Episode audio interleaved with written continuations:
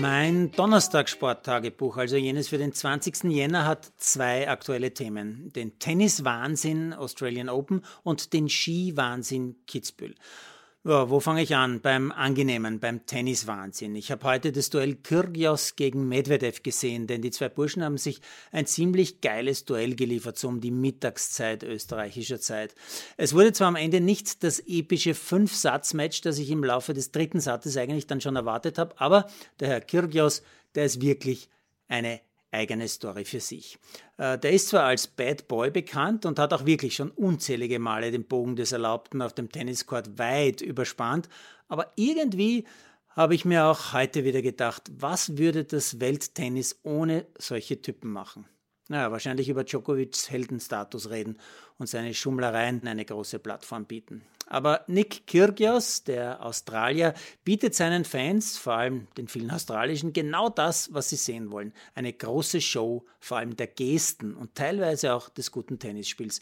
Ein paar Beispiele. Nachdem Kyrgios zwei Sätze gegen Medvedev verloren hat und es zunächst so aussieht, als würde ihn der abservieren, Medvedev immerhin als Nummer zwei gesetzt, fängt er sich, der liebe Herr Kyrgios, spielt richtig gutes Tennis und macht dann beim Stand von 3 zu 2 und 40 zu 0 einfach mal ein Service von unten. Kann man machen, wenn man das ganze Stadion hinter sich hat und sehr viel Selbstvertrauen, sehr viel.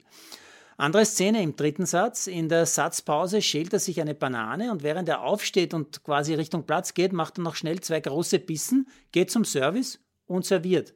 Aber kauend.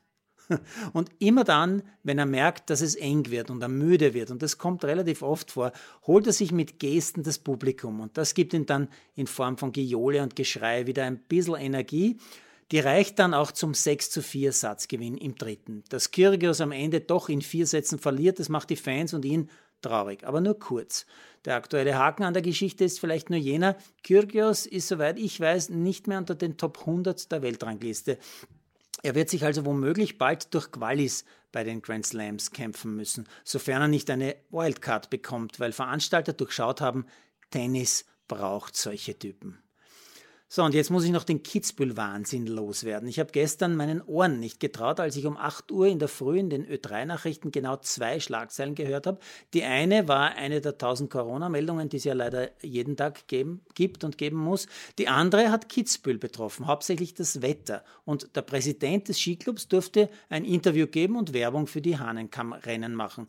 Äh, wenig später beginnt dann ein Beitrag im Wecker mit den Worten ich bin's, euer Präsident. Ich hoffe, ihr freut euch auch schon so auf Kitzbühel wie ich. Also nur, um das eine klar zu machen, mein Präsident ist er nicht. Und eine Wettermeldung aus Kitzbühel ist keine Topmeldung für die 8 Uhr Schlagzeilen. Dem Hahnenkamm hyperventilieren nicht genug, habe ich dann auch noch die Geschichte um Marcel Hirscher als heimlicher Vorläufer auf der Schreif gehört und gesehen, hat eh jeder gehört, gesehen und gelesen. Und ja, ich weiß, Marcel Hirscher war der beste Skifahrer der Welt uneingeschränkt. Er war zu Recht eine sportliche Lichtgestalt dieses Landes. Aber, ich habe sogar mehrere Aber, wer ist Herr Hirscher, dass er sich heimlich oder verkleidet oder wie auch immer das wirklich gelaufen ist, ins Starthaus der Streif stellen darf, kann, muss, um da runterzubrettern als, als Vorläufer? Und vor allem, warum darf er das machen? Ausschließlich, um seine Skifirma zu promoten. Denn in jeder Story, die ich im ORF gesehen oder gehört habe und in fast jeder Printgeschichte wird die neue Firma, mit der er seinen eigenen Ski entwickelt hat, jetzt weiß eh schon längst jeder, wird diese Skifirma genannt. Ich sage nur so, wenn er die Werbung, die er da permanent und kostenlos bekommt, zahlen müsste, wäre sogar sein Millionengehalt enden wollend. Und ich frage mich natürlich auch, was sich all die anderen Menschen denken, die zum Beispiel einen neuen Ski oder auch was anderes entwickeln und niemals auch nur in die Nähe eines einzigen ORF-Beitrags kommen.